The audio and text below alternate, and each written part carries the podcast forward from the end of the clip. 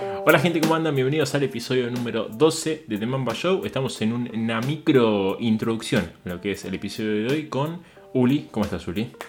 Buenas, ¿todo bien, Guido? Todo bien, todo bien por suerte. Eh, algunos problemas de internet que nos imposibilitan llevar a cabo esta comunicación, pero tratándolo de llevar bien.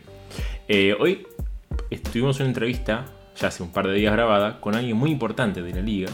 Así que les invito que se queden a escucharla, está muy buena, es un muchacho que sabe muchísimo del básquet nacional, así que está bueno para que se queden.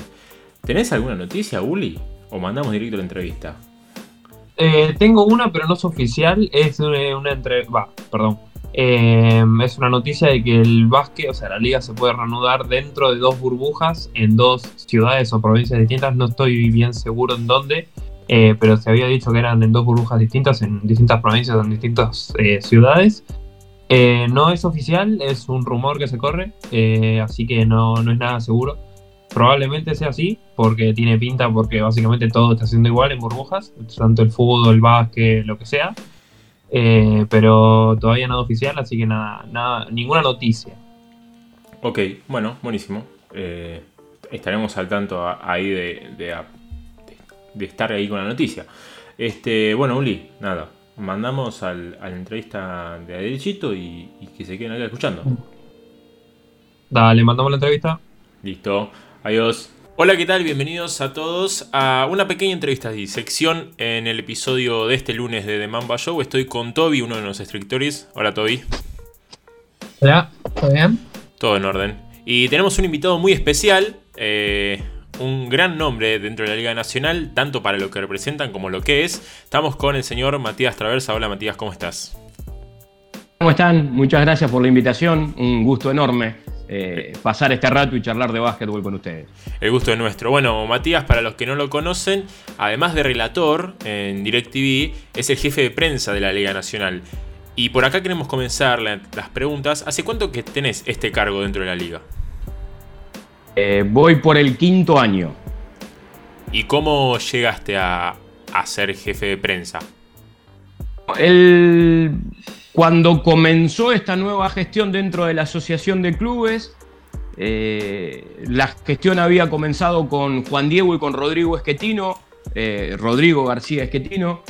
lograron ellos armar un equipo de comunicación, de marketing, hace, insisto, hace cuatro o cinco años atrás. Eh, lo mío creo que fue sobre febrero, después de un par de meses que habían empezado a, trabajar y tenían la estructura ordenada, eh, me, convocaron para sumarme al equipo de trabajo, fue a partir de, una inquietud y de una necesidad que ellos tenían en ese momento. Eh, y bueno, a partir de allí empezó mi, trabajo dentro de la, de la organización como jefe de prensa, eh, trabajando e interactuando de manera directa, diaria y recurrente con todos los clubes que componen la organización. Y, básicamente el contacto llega por eso. Y naturalmente esto tiene que ver con el trabajo tal vez que yo venía haciendo eh, en, otros medios en donde estaba trabajando y que tal vez no tienen que ver con lo que yo hacía en ese momento en Uno contra Uno Radio, trabajando como periodista, o, lo que relataba en Fox de la Liga CB, o, los partidos de, Liga Nacional que llegué a relatar en ese momento antes de entrar a la organización en DirecTV. Es decir, eh, debe tener algo que ver el conocimiento que yo tenía por parte, y ellos tenían por parte mía, y que también la dirigencia tenía por parte mía, fue una apuesta, y, y que bueno, hoy por hoy eh, seguimos trabajando de manera, de, manera conjunta, eh, pero bueno, eh, en, definitiva, yendo a lo que preguntás, todo, toda esta historia vinculada con mi trabajo en la Liga Nacional nació de esta manera, por una convocatoria de Rodrigo y de Juan Diego, y como para reestructurar y reordenar lo que estaba armado en ese momento en el área de prensa de la Liga Nacional. Y a partir de ahí empezamos a, a reorganizar el trabajo, no solamente interno, sino hacia afuera con los clubes de la liga, de la Liga Argentina, después los de la Liga de Desarrollo, después vinieron los de la Liga Femenina y hoy por hoy ya eh, es como que tenemos armada una microcomunidad eh, en términos de comunicación y de información que se va nutriendo día a día, que se va capacitando, que va informando, que va generando contenidos desde la organización hacia los clubes y desde los clubes también hacia la, organización. Claro. Un ejemplo, eh, me meto en un paréntesis, mencionaste lo de los clubes, eh, que es recíproco con la organización, es lo que están publicando, por ejemplo, con los partidos que de equipos campeones históricos, equipos históricos que suben los partidos enteros.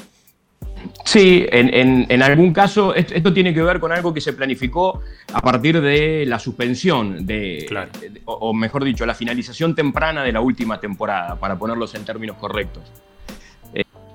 Eh, una de las posibilidades que teníamos para seguir generando contenidos y no abandonar la dinámica de comunicación era buscar a través de hechos históricos que tengan que ver con el archivo que teníamos, con lo que disponíamos en cuanto a imagen audiovisual y en cuanto a imagen de fotografía. Por suerte, muchas cosas teníamos, otras fuimos consiguiendo a través de, de, Teis Sports, lo que pudimos conseguir en cuanto a finales y lo que teníamos en el archivo nuestro, nos permitió armar eh, lo que llamamos la liga de colección y repetir partidos con la salvedad que le encontramos una vuelta diferencial que fue transmitir el partido y hacer como que estábamos saliéndose en vivo en el seguimiento de redes. Es decir, hubo cortes de jugada como si ese evento se estaba transmitiendo en vivo y como un partido normal que veníamos transmitiendo nosotros de la competencia. Hicimos ese mismo formato para la Liga Nacional, lo hicimos para la Liga Argentina con las finales que teníamos, fundamentalmente desde que empezó a transmitir la Liga Argentina de Por TV, y lo hicimos también con todas las finales de la Liga Femenina. Y nos dio realmente muy buenos resultados, porque no fue solamente repetimos el partido en dos o tres plataformas digitales. Lo repetimos, lo rotamos, cargamos con notas de prensa, con seguimientos semanales en redes sociales para saber eh, una, una, grilla de todo lo que se iba a ver durante esa semana. Entonces eh, empezamos con la Liga Nacional haciendo la Liga de Colección con los eventos más destacados, comenzando por la primera final que ganó Ferro, la primera histórica de Ferro en la liga, y de ahí en adelante buscamos ir sobre acontecimientos históricos que tal vez no tengan que ver tanto con lo contemporáneo, con lo que se vivió hace poco tiempo, eh, reviviendo estas historias como lo hicimos también eh, hurgando un poco el archivo fotográfico de Marcelo Figueras como para reflotar eh, durante la pandemia, algo sumamente necesario, el archivo fotográfico y que también fundamentalmente para piezas de redes sociales, en Twitter, Instagram, nos dio muy buenos resultados y evidentemente son contenidos que la audiencia, el público, quien quiere entrar y navegar en redes, encontrarse con un recuerdo, dejar un comentario, le sentó muy bien y por eso es que le dimos continuidad hasta ahora. Capaz jóvenes como nosotros, como Toby y yo, que no pudimos ver, por ejemplo, las finales de Ferro de los 80 o de los 90, eh, está bueno también repasarlas y, y, ver lo que era el ambiente del echar, por ejemplo. Estoy citando porque es el que se me viene a la cabeza, pero citar, eh, ver el ambiente como era, el básquet que se jugaba, porque era diferente al que se juega ahora. Eh, así que está, está muy bueno ese contenido y se nota que, está bien producido también. Creo que, a ver, reconstruir la historia nos sirve a todos. Claro. es, es, una forma de refundarnos a los periodistas, al hincha del club, al fanático de un producto, en este caso de la Liga Nacional. Eh, en el caso de ustedes, por una cuestión de edad, es revivir aquel capítulo de la historia que no les tocó eh, presenciar. Eh, encontrarlo de esta manera y reproducirlo inclusive con testimonios de protagonistas ayuda a acercarse un poco más. Que lo vivió también es reflotarle un poco la emoción de aquel momento. Y el que revivió una final que, que perdió Atenas es encontrar aquel momento de los clásicos de Atenas y Ferro. Es decir, todo lo que permita eh, ir reconstruyéndonos y tener en claro cómo, cómo se forjó nuestra historia dentro de un deporte, nos va a permitir ser mejores a todos, porque no tiene ni más que... o sea, eh, parece algo sencillo, que no lo es, tiene que ver con el conocimiento. Y adquirir conocimiento nos hace mejores a todos. Y que la organización pretenda eh, de una manera prolija, editada, a, varios públicos, no solamente a uno, eh, eh, ir el archivo, encontrarse con contenidos y, buscar la forma de transmitirlo de manera prolija y también en parámetros de actualidad, con las herramientas digitales que hoy eh, contamos para que tenga una llegada aún mayor, me parece que es algo, es algo fundamental que hace al conocimiento y es muy bueno para nosotros como comunicadores, a ustedes, para jóvenes comunicadores, saber de lo que está hablando uno y a partir de los hechos que se vivieron. Es decir, es muy difícil ser periodista hoy de la Liga Nacional de Básquetbol sin saber algo de la liga, algo de la historia de la liga. Entonces, reflotar todo eso me parece que es saludable en términos generales eh, y, como bien vos decís, a ustedes por un lado, a, jóvenes tal vez más jóvenes que ustedes por otro. Entonces intentamos llegar, inclusive hasta con cortes de video. Los cortes de video no fue solamente para decir, bueno, lo revivimos de la forma que se revive un partido hoy y se hace el minuto a minuto en redes. Porque hay gente que no quiere mirar los 40 minutos del partido o los dos tiempos de 20 como se jugaban en ese momento, para citar alguna de aquellas finales, ¿no? Y tal vez se siente más cómodo picoteando el partido, viendo 5 o 6 jugadas. Bueno, allí estaban. Tal vez eso estimula a que en la próxima emisión se ponga y lo quiera ver todo. Es decir, es eh, reencontrarte con Milanesio, con Campana, con Darras, con Maggi, con el Loco Montenegro, con Marcelo Ricciotti, eh, para nombrar alguno, con Miguel Cortijo en la última final de Boca con Independiente de General Pico, en esa final Miguel retirándose del baloncesto profesional jugando para Independiente, con Julio Lamas de Pibe, con Mañano siendo asistente de Walter Garrone, ni más ni menos con los que hoy ustedes disfrutan dentro de la generación dorada o vieron en la NBA, bueno, jugaron en aquel momento, se estaban forjando como jóvenes deportistas. Eran chiquilines que tal vez estaban mirando esos partidos. Así que me parece que por eso eh, haciéndole una visión integral, eh, fue algo, algo saludable. No digo ni bueno ni malo, cada uno después eh, lo, pondrá en la balanza el equilibrio y la productividad que le encuentre, pero me parece que es saludable para todos los que conformamos la, familia de la Liga Nacional revivir esos episodios. Lo que decía antes es que, bueno, yo específicamente me gusta escribir mucho de, de Milanesia, de jugadores como Milanesio, Marcelo, de, de más retro, por así decirlo. Y, y, siempre algo que me cuesta es encontrar eh, video, más que nada multimedia de ellos jugando, porque por más de que intente transmitir cómo juegan en palabras, siempre lo mejor es ver lo que hacían adentro de la cancha. Y nada, me parece buenísimo lo que están haciendo con lo de los partidos de, las finales, me parece genial. Eh, yo hasta ahora no sabía, no, estuve tan al tanto, pero la verdad es que eh, voy a meterme con eso porque me copa muchísimo. bueno, y ahora también siguiendo el hilo de la, de la Asociación de Clubes, eh, también vi que arrancaron un proyecto que se llama la Liga Solidaria. ¿Puede ser? Ya terminó. Ah, ya terminó. Eh, bueno, nada, te quería preguntar de eso. Eh, ¿Cómo fue? ¿Cómo, cómo se desarrolló? ese, proyecto tiene que ver con una iniciativa en medio de la pandemia. También muchas de las cosas que se hicieron últimamente en los últimos meses, o sea, fue una cuestión lógica, tienen que ver con el entorno de la pandemia y lo que produjo la terminación temprana de la competencia y, el hecho de seguir generando. Eh, en este caso, desde la organización central, no solamente tenemos que nutrirnos de, contenidos audiovisuales o de contenidos periodísticos o, de una nota de prensa que pueda llegar a generar interés.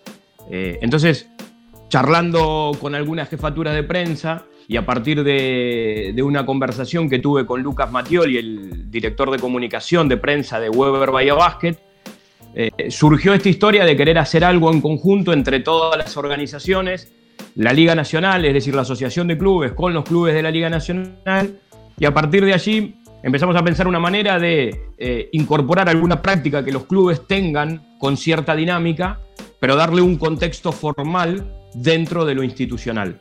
Y salió esta idea de hacer la Liga Solidaria. La Liga Solidaria eh, fue una acción que duró aproximadamente entre lo que fue la parte de gestión y organización hasta ponerlo en marcha y terminarla y hacer la entrega de los premios y demás, aproximadamente dos meses de trabajo.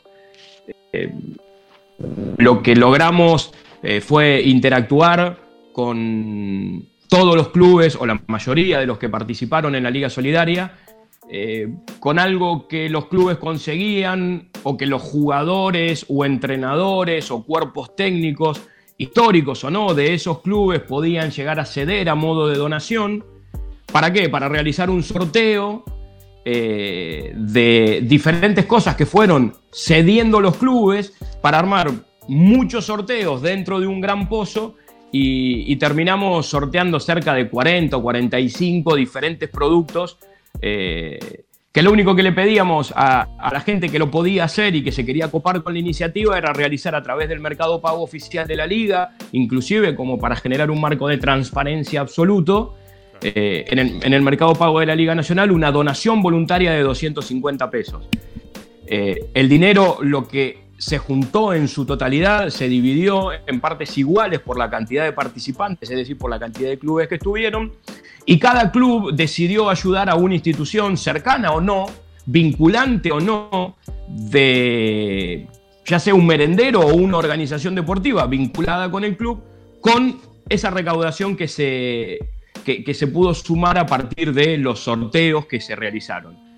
Y lo que, lo que, decidimos hacerlo fue con una transmisión en vivo que duró casi cinco horas, en donde cada club tuvo su espacio para contar a quién iba a ayudar, mostrar a quién iba a ayudar, que la Liga Solidaria además como producto pueda mostrar qué era lo que se estaba sorteando, generar interacción en redes un sábado por la tarde en medio de una pandemia en donde la cuarentena en ese momento era mucho más rígida que lo que es ahora, o mejor dicho, lo que terminó siendo hoy. Y, y bueno, se generaron, se generó un pozo de dinero importante donde todos los clubes pudieron ayudar a una entidad.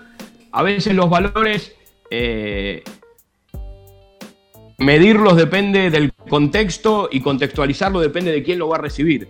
Eh, que un merendero reciba una suma de dinero que tal vez para, para la economía de alguien no es importante, son un montón de platos de comida que ese merendero puede llegar a, entregar a gente que lo estaba necesitando y que lo está necesitando. Entonces, eh, los clubes participantes ayudaron de esa manera, se transfirió el dinero, se hicieron las acciones correspondientes, se hicieron muchas movidas en medios de comunicación, charlando y contando de qué iba la historia de la, mm, de la Liga Solidaria y se logró transmitir durante cinco horas con premios especiales. Llegamos a tener en el ida y vuelta con un par de entrevistas que tuvimos, sacar algunos premios ahí, poder sortearlo de manera sorpresiva y espontánea, como una camiseta de Leo Gutiérrez del Juego Olímpico de 2008, a ver, ayer revivíamos, o antes de ayer revivíamos el bronce de 2008 en Beijing. Bueno, leo una camiseta de él, de ese Juego Olímpico, se la sortió y se la ganó un pibito que es Premini en obras.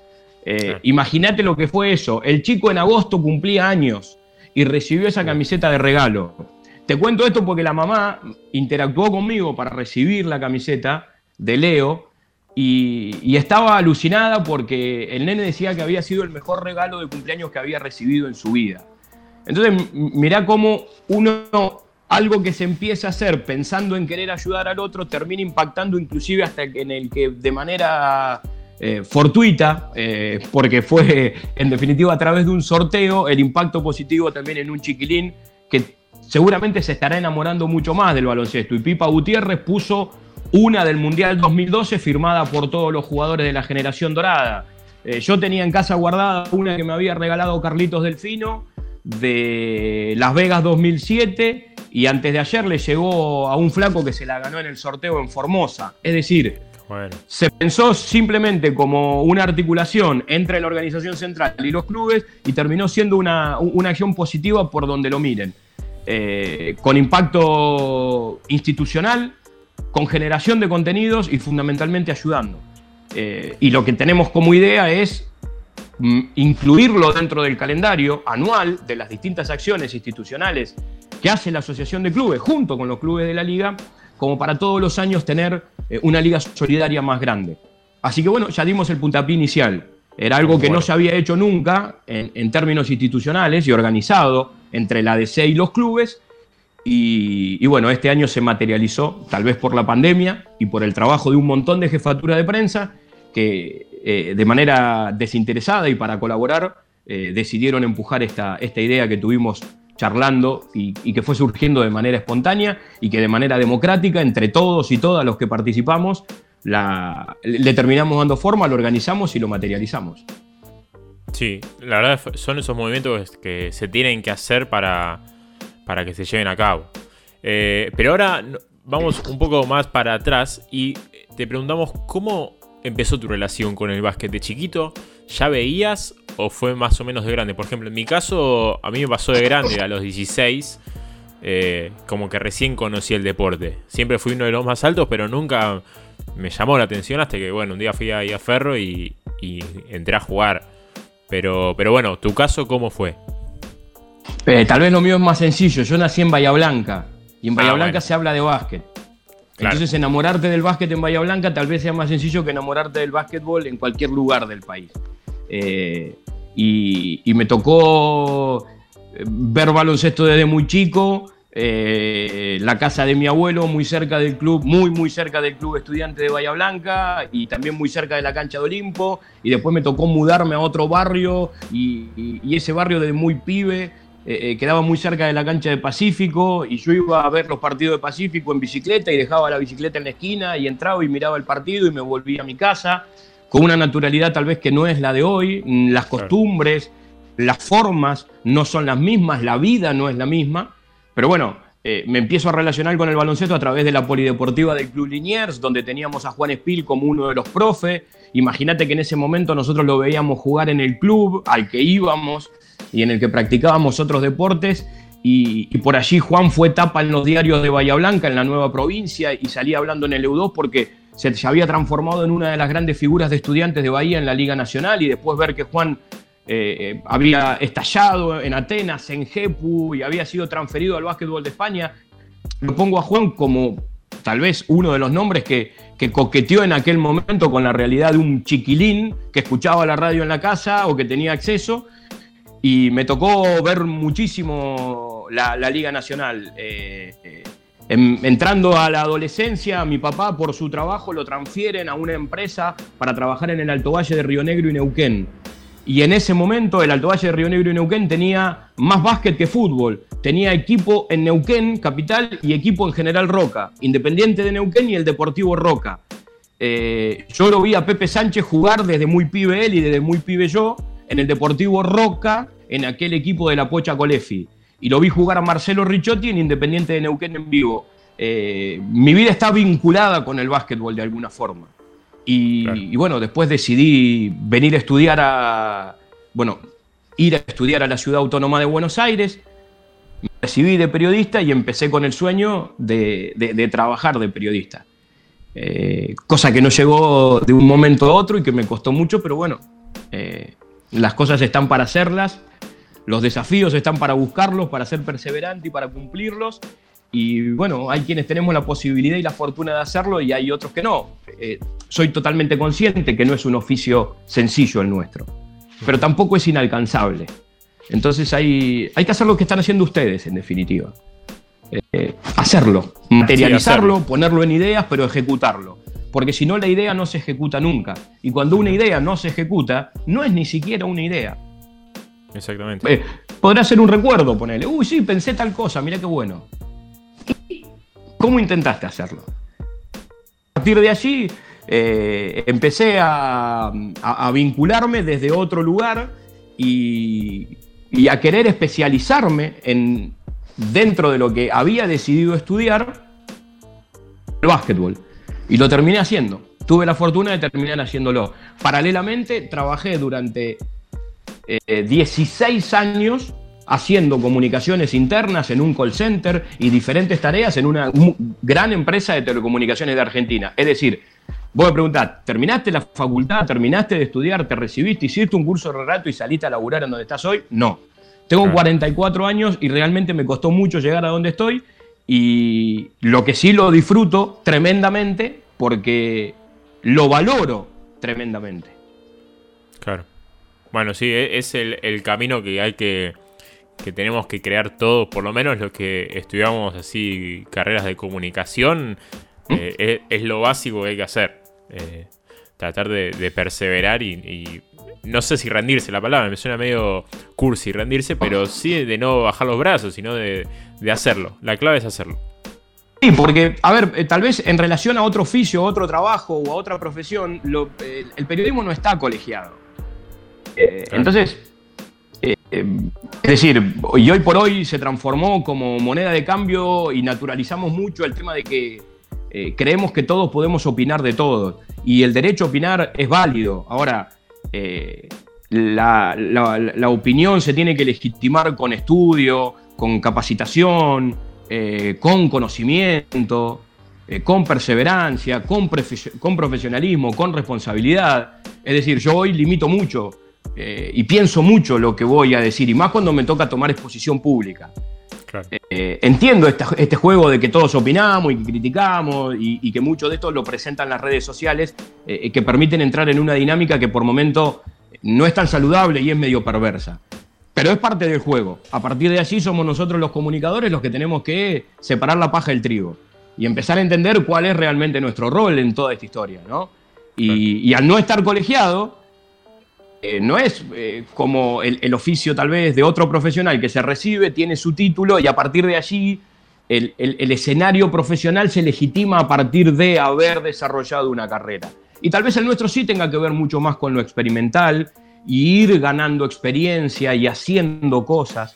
O sea, no hay un manual que te diga o, o que les diga a ustedes eh, cómo hacer una buena entrevista. Claro, cómo llegar a, a relatar, por ejemplo. Claro. ¿Uno de ustedes tiene el manual de cómo relatar un partido de baloncesto? No, No, no, por lo menos no. No lo tiene nadie. Cada uno después vamos haciéndolo de la forma que creemos que nos sale mejor, eh, viendo un estilo, eh, eh, habiendo escuchado, uno con, un, con, con tonos más radiales, otros con tonos más televisivos, unos más pausados, algunos utilizando más, menos muletilla. Es decir, yo empecé a relatar partidos de baloncesto eh, después de haber visto muchísimo baloncesto, desde muy chico, como decía recién, y después de haber hecho campo de juego durante muchísimos años en transmisiones radiales y televisivas. Ah. Es decir, no caí de un día para el otro y me dieron un micrófono y me dijeron, flaco, andar a relatar la Liga de España. O eh, el Juego Olímpico en Fox eh, de 2016. Este campo de juego eh, en el torneo, en el viejo torneo nacional de ascenso, durante siete temporadas seguidas. Y, durante 14 años seguidos transmití básquetbol con el equipo tirando al aro. Es decir, hacía campo de juego en transmisiones radiales de baloncesto.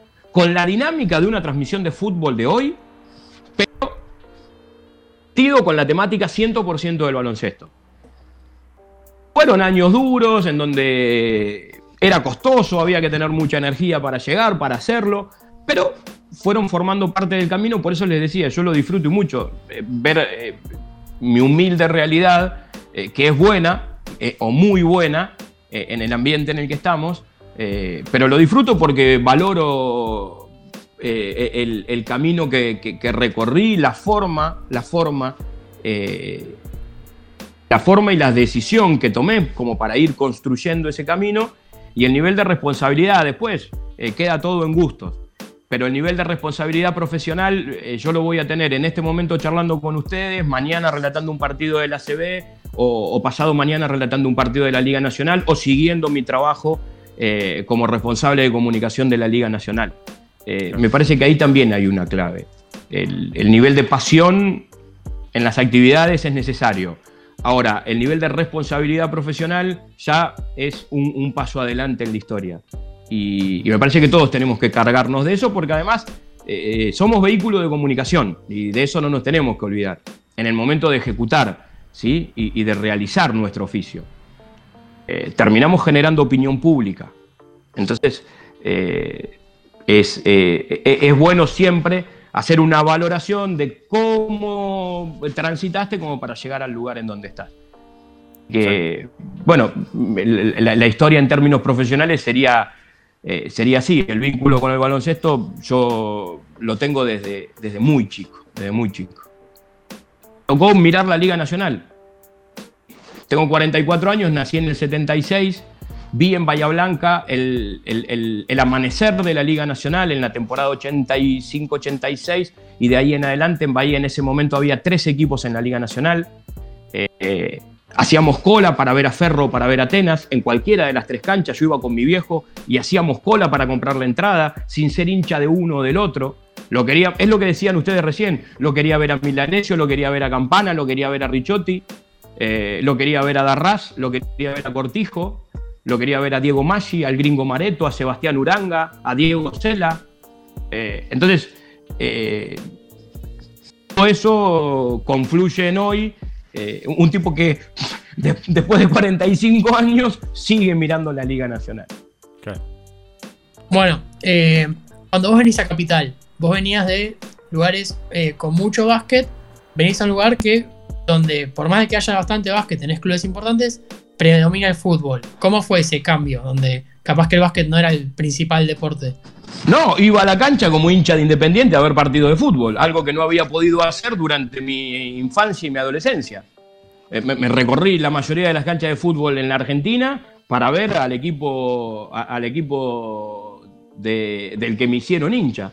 Y iba a ver a Independiente recurrentemente eh, co- como una práctica eh, que me encanta hacer, que es ver fútbol. Y es el día de hoy que lo hago. Voy a, ver partidos de fútbol. Pero eh, llegó un momento que entendí cómo tenía que disociar la historia. Y voy a ver partidos de fútbol porque me atrapa el fútbol, porque me gusta ver eventos deportivos y porque el fútbol tiene algo en la Argentina que no hay en ningún lugar del mundo. Ahora, eh, me llega una posibilidad de empezar a trabajar vinculado con el básquetbol, cubriendo eh, allá por 1997-98, ir a hacer coberturas eh, para Tirando al Aro en Radio Provincia de Buenos Aires, con Armando de Gaudencio y con Leo Bersesi en aquel momento, eh, para ir a alguna cancha y pasar el resultado. Ah, Les cuento la dinámica. Iba, por ejemplo, a la cancha de Racing, me tocaba eh, Racing, el de Chapu Nocioni. Mm, enfrente de las piletas, en lo que vendría a ser la galería interna donde se juega el baloncesto, había un teléfono público. Entonces terminaba el cuarto, yo hacía mis anotaciones, iba con una tarjeta. Imagínense que en ese momento no existía el teléfono celular. Claro. Eh, no sientan que están hablando con un, con, eh, con- con un dinosaurio No, no. prehistórico, pero era así. La tecnología, la tecnología Una avanzó así. tarjeta. Ponía, Llamaba a la radio y le decía ponerle primer cuarto, tanto a tanto, el goleador de Racing está, el goleador el otro. Cortaba y iba corriendo a ver el segundo cuarto. Terminaba el primer tiempo, para poner un ejemplo, y me llamaban, o yo llamaba y hacía una salidita corta. Eh, había sido algo del juego y entraba en la dinámica de la transmisión del partido que se estaba transmitiendo. Claro. De ahí me convocaron para hacer el vestuario visitante. Y de ahí hice el vestuario de los dos. Eh, y una vuelta me tocó relatar algún partido. Y fui haciendo eh, el, el- tránsito lógico dentro de, de una transmisión. Trabajé de productor, eh, empecé a salir al aire de a poco. Y, y paralelamente tenía este, mi otro trabajo que era más bien con horario de oficina, que me permitía seguir con mi sueño de querer involucrarme en la industria del periodismo desde otro lugar y vinculado con el baloncesto. Y bueno, a- allí se fue desatando toda la historia, trabajando mucho con el equipo tirando al aro. Eh, me permitió ir a, algunas pruebas, recorrer el país eh, y algunos viajes internacionales transmitiendo a la selección argentina. Eh, me permitió vivir una época de la generación dorada muy importante para el básquetbol de nuestro país. Algo impensado, totalmente impensado, poder estar trabajando y comunicando de alguna forma, o siendo parte de un producto que comunicaba el- la, la semifinal de 2006, eh, el, el- el premundial de 2005, eh, transmitir en vivo Las Vegas 2007, eh, llegar a transmitir la medalla de bronce para, para Radio Provincia y para toda la Argentina en- por Radio Nacional, eh, y hasta llegar a relatar un Juego Olímpico en Fox, es como que una cosa se fue desanudando con la otra. ¿no? Claro. Y, y bueno, ese fue el inicio. Después eh, empecé a tener cada vez más vínculo, empecé a utilizar eh, las redes, eh, en aquel momento empecé a utilizar Twitter como un medio de información. Salí a buscar información. Fabián Pérez, que yo ya había trabajado con él durante muchos años en las transmisiones del TNA, eh, el gallego logró uno de, de- de- de los sueños que tenía en ese momento, que fue armar el programa Uno contra Uno Radio. Eh, yo estuve los primeros siete años del programa con, con Fabián y con, con Mosquito, con José Montesano haciéndolo. Empecé a trabajar en la asociación de clubes y medio que los tiempos no, no me daban para, para- para hacer todas las tareas que, que- que el día a día me proponía. Y hicimos uno contra uno radio durante siete años, un programa que en la actualidad sigue saliendo. Y en aquel momento nos propusimos hacer un programa que hable de básquetbol, pero no del básquetbol del lugar en donde estoy vinculado al equipo, nos propusimos hacer un programa que hable de la Liga Nacional y, allí yo creo que hice eh, un- una, base gigantesca como para hoy tener el espacio eh, y, Claro. y- y los lugares donde puedo desarrollar mi profesión. Porque Claro. después de haber trabajado en Tirando al Aro y de haber trabajado también con Fabián, eh, tanto en Uno contra Uno Televisión como en Uno contra Uno Radio y en, en las transmisiones del, del Torneo Nacional de Ascenso, haciendo campo de juego, con el gallego relatando y con el negro Altamirano comentando, eh, bueno, de a poco se fueron dando la- la- las situaciones, eh, que, que vas haciendo experiencia y te vas animando, y salió una posibilidad de hacer un casting en torneos para, para transmitir básquetbol. Y, y bueno, me presenté y en un momento quedé y empecé a hacer cosas. Tanto en, en- en relatar el- un juego olímpico, que es algo, bueno, insisto con esto, impensado, emocionante y, Sí, y en términos profesionales maravilloso. Eh, me tocó hacer cinco temporadas seguidas la Liga CB de España. Acá no se veía en vivo, en Argentina y en Latinoamérica no se veía en vivo la Liga CB, hasta que en aquel momento Torneos y Fox la compraron. Compraron los derechos, naturalmente, no compraron la competencia, ¿sí? Y, bueno, me tocó con Pablito Borsuski y con Pipa Gutiérrez en algunos eventos transmitir eh, cinco temporadas seguidas de la Liga CB, es decir, eh, al Facu Campazo que hoy se va a la NBA, yo lo vi laburando en la Liga Nacional en el tricampeonato de Peñarol de Mar del Plata desde que él era muy pibe, sus temporadas en Murcia y su explosión en Real Madrid. Y Claro. trabajar y comunicar sus cosas. Eh, siento, me, me siento un afortunado en definitiva. Eso, a eso te quería preguntar, ¿cómo ves a Facu Campazo, que suena muchísimo, que está muy cerca de la NBA, la mejor liga del mundo, eh, y tantos años que justamente decís que lo viste eh, relatándolo y, mejorando su juego, eh, ¿cómo lo ves? O sea, ¿vos considerás que tiene el nivel necesario para ir a la mejor liga del mundo en la NBA? desde hace tiempo. Eh, a ver, creo que Facu en, el nivel medio, medio de bases de NBA no tiene que envidiarle absolutamente nada a ninguno. Con la salvedad que tiene una carga de personalidad,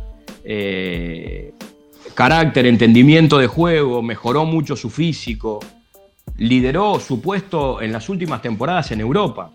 Eh, lo ten- a ver, ¿vieron cuando hablábamos de naturalizar algunas cosas? Bueno, yo no soy partidario de naturalizar que Facundo Campazo es el base de Real Madrid sin escarbar un poquito cómo llegó a ser base de Real Madrid.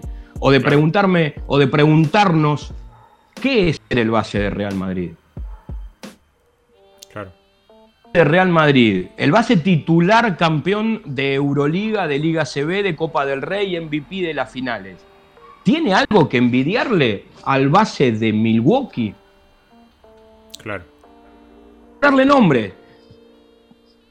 Poniendo los lugares. Estamos hablando del mejor equipo FIBA del mundo, tal vez.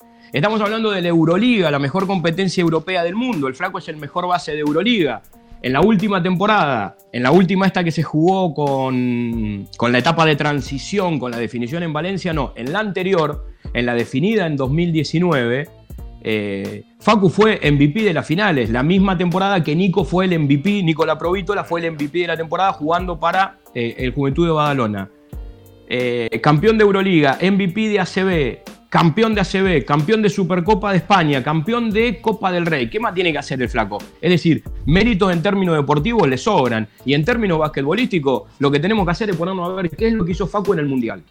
Y ahí podemos Claro. descubrir y debatir si puede o no. Yo creo que hace años le sobra como para ir y jugar con eh, los condimentos y los matices necesarios, que es el periodo de adaptación que requiere que cualquier deportista se inserte en una competencia diferente como es la NBA, y a partir de allí, tiempo.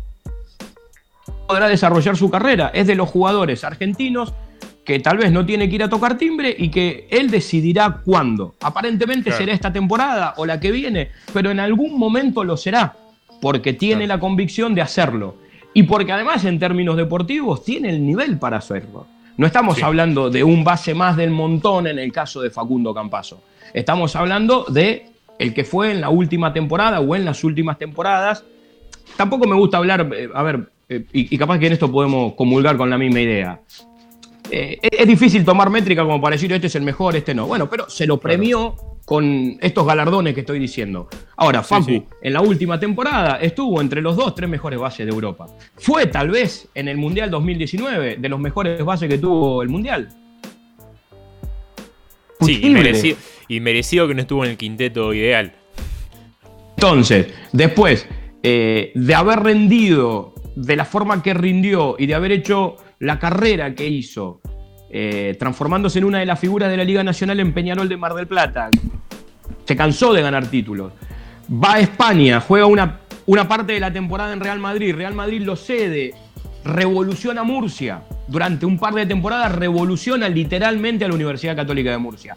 Vuelve a Real Madrid y vuelve a jugar a Real Madrid con el Chacho Rodríguez, con Sergio Liu y con Luka Doncic. A ver, Luka Doncic es un, es un crack que no tiene techo, ¿sí?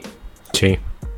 Luca era compañero de Facundo y Facundo era el base titular y, compartían media cancha. Entonces digo, ¿por qué? ¿Por qué no lo podrían hacer en otro lugar? Eh, si además me parece que Campazo no necesita rendir exámenes, ya hizo todo lo que tenía que hacer como para llegar al nivel y ahora él decidirá en qué mo- momento incorporarse a la mejor liga del mundo. Lo hablaba Claro. en algún momento esto con Pablo Prigioni. Es indudable que él tiene el nivel para hacerlo. Decidirá, porque además hay un montón de cuestiones alrededor de la NBA que hacen que un jugador llegue a la NBA. No es que se ponen en contacto, che, vamos a fichar a este pibe que juega bien en Real Madrid. Hay un montón de componentes que hacen que un jugador llegue a la NBA. Y, y Pablo me, me decía, yo llegué con 35, jugué cuatro temporadas y, o cuatro años, y fueron cuatro años maravillosos, de los mejores de mi carrera. Y Facundo está por cumplir 30, creo. O está por ahí, debe estar entre Sí. los 28, Sí, 29. 20 largos. Entonces, es una cuestión de tiempo. Eh, pero yo no, yo, no dudo de la capacidad en términos deportivos, basquetbolísticos y profesionales, nivel de entrenamiento, de cuidado, de desarrollo físico eh, que desarrolló Facu en, el último tiempo, como para poder jugar en cualquier lugar. O sea, y cuando, es, es mi opinión, naturalmente, ¿no? En cualquier lugar, cualquier lugar es ser el base de Real Madrid, jugar en una franquicia medio pelo NBA o jugar en un equipo protagonista de NBA. Después, cada uno decide. Tuvo, tuvo un par de chances hace un par de temporadas atrás, tenía que ver con cuestiones familiares, estaba cómodo en Madrid, no las tomó. La carrera del profesional. Fíjate el caso de Nicola Provítola, para invertir el rol. Claro. Eh, tal vez hizo, eh, hizo camino de picoteando en distintos lugares. Llegó a la NBA, Pato Garino, un caso inverso. De la universidad a la NBA y de la NBA a España. Bueno, eh, y, y como el de tantos otros, tomando como referencia la historia de jugadores argentinos que eh, tuvieron muy buen protagonismo en Europa y, y después llegaron a NBA. Y que volvieron a Europa y que tal vez fueron otra vez a NBA como el tema de Walter Herman, o como puede llegar a ser lo de Carlos Delfino, o mismo cómo terminó su carrera Andrés Nocioni, para poner un ejemplo, ¿no? Claro. Y me parece que Facu está en esa línea, en, en ese nivel de talento, eh, de hoy poder eh, buscar la forma o la mejor forma dentro de sus posibilidades para empezar a bucear en un mundo totalmente diferente para él, que es el mundo de la NBA. Que en la práctica, en el día a día, eh, es distinto a jugar y, y a competir y a trabajar y a entrenarte en el marco del básquetbol FIBA, por más que él esté en una de las mejores, o bueno, hay quienes dicen que es la mejor organización del mundo, como es Real Madrid. Eh, y para nosotros va a ser muy bueno tener un argentino pronto en la NBA, Además. así que ojalá que Facu eh, pueda cumplir el, eh, otro de sus sueños, que es meterse a jugar al baloncesto en la mejor liga del mundo. Estamos charlando con Matías Traversa, jefe de prensa de la Liga Nacional, relator eh, de básquet también. Contó ya su historia, así que estamos pasándola muy bien. Y Toby, tenés una pregunta ya para cerrar la entrevista. Mucha data, eh, muchas historias de las buenas, así que, bueno, Toby, te dejo. Pero justo cuando tiene que hablar, se le traba. Ahí está, Toby. No te escuchamos, Toby, no te escuchamos. Eh, Ahí, ahí- Ahora ahí sí. había arrancado. Ahí va, ahí va, ahí va, ahí va, ahí va, ahí va, ahí va. em, bueno, eh, ¿cómo ves a la liga ahora? No sé ¿Qué, si lo qué es lo escuchaste. que eh, pensás que, que- cómo ves posicionar la liga actualmente con todo lo que pasó, de que se fueron jugadores, que algunos se fueron, pero A ver, eh, para mí que, que- que jugadores de la Liga Nacional eh, nutran un par de meses a la Liga de México me parece saludable y me, pa- me parece dentro de, de- de la dinámica eh, que toma la carrera profesional y las decisiones de, de jugadores, me parece sumamente saludable. Eh, que un par vayan a jugar el Metro de Uruguay cuando, por, cuestiones sanitarias en definitiva, esto no es por capricho, hay una cuestión sanitaria en el medio eh, que, que no permite que se, que se desarrollen actividades deportivas profesionales, que no se abran los clubes en la Argentina, eh, puedan ir a, a jugar el Metro en Uruguay, me parece, me parece que está bueno, pueden conseguir sus contratos, eh, pueden ganar dinero, pueden entrar en actividad en un momento en donde tal vez estaba un tanto más dilatado de lo que está ahora, hace un par de meses atrás, la realidad. Y después, la mayoría de los jugadores que son parte de los clubes de la Liga Nacional y que tomaron desafío de manera temporaria en la Liga de México o, o en la Liga Uruguaya, que son la mayoría, en la, ma- la mayoría van a volver a ser parte de los equipos que jugaron la temporada anterior. Es decir, mm, no veo, eh, no veo que vaya a ser muy, muy diferente en relación a la temporada pasada, salvo un, un- un par de nombres. El caso de Pedrito Barral, que, que va a ir a jugar a la segunda de Francia, eh, o el caso de Chusito González, que va a ir a jugar a Flamengo. Flamengo. Pero también podemos decir que vuelve jugando en Brasil Claro. y, y va a jugar. Y hay equipos que están por confirmar, un par de jugadores que estaban jugando en la NBB de Brasil y van a volver a jugar en la Liga Nacional de la Argentina. Acá lo importante es que nosotros tenemos competencia y tenemos una competencia súper respetada y tenemos una competencia que eh, empieza a transitar, ya deja los 35 y se empieza a meter de manera continua, eh, con un formato de juego similar, eh, profesionalizada en la mayoría de sus áreas, eh, con un producto ya eh, tal vez para los clubes regionalizados en distintos puntos del país, pero, pero con un producto que, que tiene nombre y apellido propio, que no tiene que salir a venderse. En definitiva, siempre todos tenemos que salir a vender, no hay una competencia también, ¿no? Pero digo, eh, cuando nosotros hablamos de la Liga Nacional de Básquetbol de la Argentina, en el deporte argentino se sabe de qué se habla. Entonces, eh, sería muy difícil también aventurar a qué es lo que puede llegar a pasar con un sistema de juego que se está pensando y que se está definiendo con los clubes y que se va a definir con los clubes en la próxima asamblea, pero que también intervienen organismos eh, en este momento y por la pandemia, intervienen organismos de Estado, como son el Ministerio de Turismo y Deporte y el Ministerio de Salud. Eh, aventurarse en términos deportivos, cómo puede llegar a ser eh, la incógnita del desarrollo del juego o del armado de los equipos, que sabemos básicamente, porque la mayoría ya fueron fichando a sus planteles y comunicándolos, pero el desarrollo deportivo en tan poco tiempo y en un sistema de burbuja, eh, estando acostumbrado a tener otro tipo de competencia, otro tipo de pretemporada, eh, la verdad no, no, no me animaría a decir eh, va a ser bueno o malo. No entiendo tampoco y no creo tener la capacidad de trazar una métrica de decir la Liga Nacional de Básquetbol va a ser mala porque cinco jugadores se fueron a jugar a la Liga de México. Si esos cinco jugadores van a volver de alguna forma a jugar y están fichados, la mayoría, por equipos de la Liga Nacional de Básquetbol. Eh, es decir, después entiendo la situación, eh, pero no lo veo como un condicionante para tener una buena temporada como la que veníamos teniendo en, en- en la temporada, en la temporada anterior, con muy buenos equipos, con muy buen nivel competitivo. No nos olvidemos que venimos de una final de, de- de una final de Liga Nacional eh, disputada siete partidos entre dos muy buenos equipos, ¿sí? entre San Lorenzo Sí.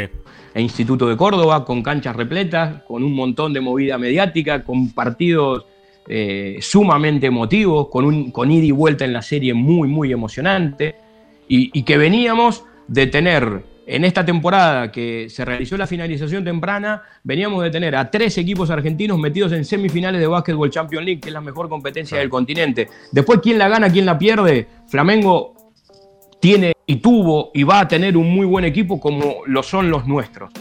Eh, pero tres de los cuatro eran argentinos, Quimsa, Instituto y San Lorenzo. Y, el nivel de competitividad teniendo equipos buenos hace que también eh, se eleve.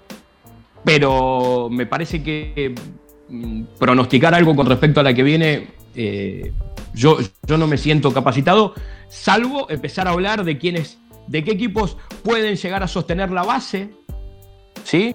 Entonces podemos empezar a hablar en temas y en, en, eh, en escenarios puntuales, digo, escenarios puntuales en términos deportivos, podríamos hablar y debatir qué pierde San Lorenzo sin mata. Claro. E, e, en ese tipo de ida y vuelta sí me meto, porque me gusta hablar de básquetbol, pero pronosticar qué es lo que va a ser de una temporada que va a ser diferente a todo lo que se vino jugando hasta ahora, por el condicionante de que algunos jugadores tuvieron la decisión de ir a ser parte de equipos eh, de manera temporaria a, a, otras competencias del continente, mmm, no, no, no, no, no, le encuentro un atenuante para, o una métrica para poner en valor y decir va a ser malo o va a ser bueno. Yo creo que la Liga Nacional siempre es competitiva, siempre es buena, se vienen armando muy buenos equipos. Fíjense lo siguiente, eh, nos estamos nutriendo de, extraordinarios entrenadores. Boca contrata a Gonzalo García, San Lorenzo contrata a Silvio Santander, permanece otro, otro entrenador de selección que había dejado su cargo en Peñarol de Mar del Plata, como es Gabriel Picato, que va a ir a laburar hispano. Es decir, en términos de contrataciones, la mayoría de los jugadores, inclusive, que decidieron, insisto con esto, en ir a jugar al Metro de Uruguay o, o esta liga corta que se va a terminar definiendo en México a partir del mes que viene y hasta principios de diciembre, van a volver a jugar en la Liga Argentina. Es decir, eh, tal vez podemos hacer una visión más optimista y decir, bueno, eh, nuestros jugadores lo están tomando como extranjeros en otras ligas del mundo. Eh, habla de nuestro nivel, porque si no, no nos vendrían a contratar.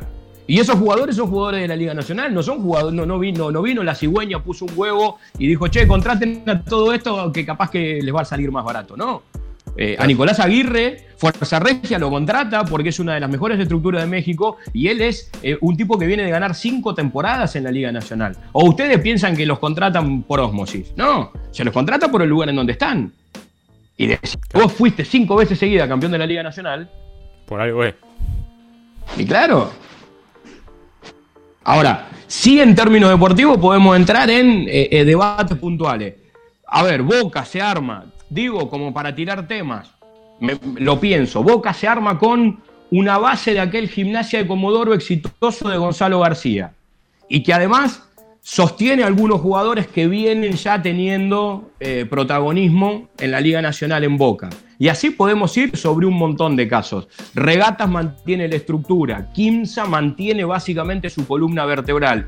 Instituto mete un par de fichajes importantes, nutrido de un montón de pibes, y la base o la, o la mayoría van a terminar de los que terminaron jugando la liga pasada. Gimnasia de Comodoro vuelve a armar otro equipazo. Bahía Basket vuelve a apostar a los pibes y tiene básicamente la misma estructura que terminó jugando y, le irán ayornando con algún nacional o si pueden contratar con algún extranjero. Es decir, a mí me ilusiona eh, y, me pone expectante para ver con qué nos encontramos de este formato de juego que es el que se está terminando de delinear entre la organización, los clubes, eh, para llevar los protocolos correspondientes al, Ministerio de Salud y al Ministerio de, Turismo y Deportes y que estos mismos sean aprobados eh, por un tema sanitario. Y ojalá que para el año que viene tengamos la vacuna y el final de la temporada eh, se pueda seguir el, desarrollo lógico antes del Juego Olímpico con los sistemas de giras, con los sistemas de playoff o poder definir la competencia en cancha, que es lo que la organización desea. Bueno, Toby, no sé si te quedó algo para preguntar. No, eh, no, no, nada. La verdad, eh, encantadísimos, por lo menos de mi parte, encantadísimo de tenerte eh, presente aquí en, en, uno de los episodios de Mamba Show. La verdad que eh, un tipo que sabe muchísimo, muchísimo de básquet y, y, quedó, quedó denotado. Así que nada, Matías, muchas gracias por, por estar hoy acá con nosotros. Y bueno, continuamos con el episodio. Por un placer, para lo que necesiten, disponible siempre.